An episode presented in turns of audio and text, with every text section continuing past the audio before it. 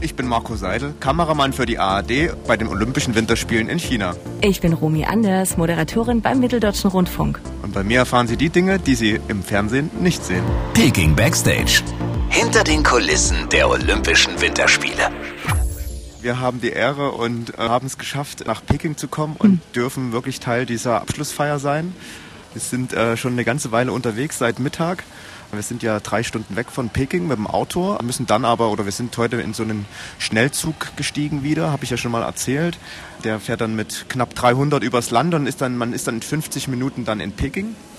War auch ganz lustige Begebenheiten, weil wir, wir saßen neben kasachischen Sportlern, die dann auch sich erstmal mit Fastfood versorgt haben. Ja. ja. Wahrscheinlich alles geschafft und jetzt sich erstmal damit belohnt haben. Mhm. Ja, und, und dann steigt man in Peking aus und dann geht dann eigentlich wirklich der Stress los, weil dann fährst, steigst du wieder in den Bus, musst zum Pressezentrum. Dort erhältst du deine Spezialakkreditierungen für diese Abschlussfeier. Dann noch eine Eintrittskarte, dann noch eine Armbinde für unsere Kameraposition.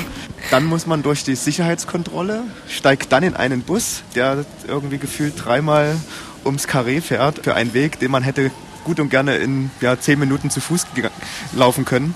Und dann ist man endlich im Stadion, in diesem berühmten Vogelnest und muss aber dort seine Position suchen. Und jetzt denkt man ja eigentlich, man kann da einfach drum rumlaufen um so ein Stadion, aber mm, sind wieder überall Zäune.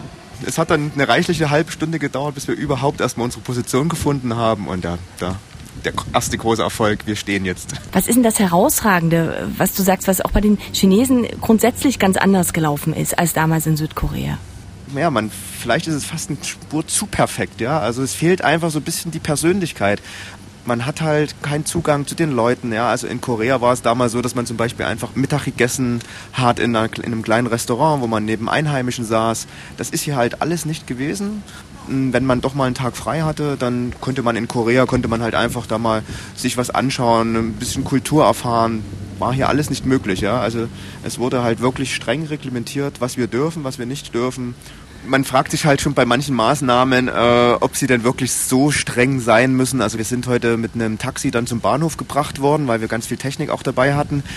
Da ist halt wirklich zum Fahrer, da ist eine große Plastikfolie gespannt. Die ist über und über mit weißem Desinfektionszeug voll, ja. Ähm, sobald wir irgendwo waren sind, wird es danach alles desinfiziert ob das alles so sein muss, ist natürlich auch ein bisschen ein komisches Gefühl. Ja. Hm. Auch wenn man jetzt hier durch Peking fährt, ja, man ja, es wählen zwar überall äh, Fahnen von den Olympischen Spielen, aber man hat so den Eindruck, dass, das, dass die Bevölkerung so richtig gar nichts von mitbekommt.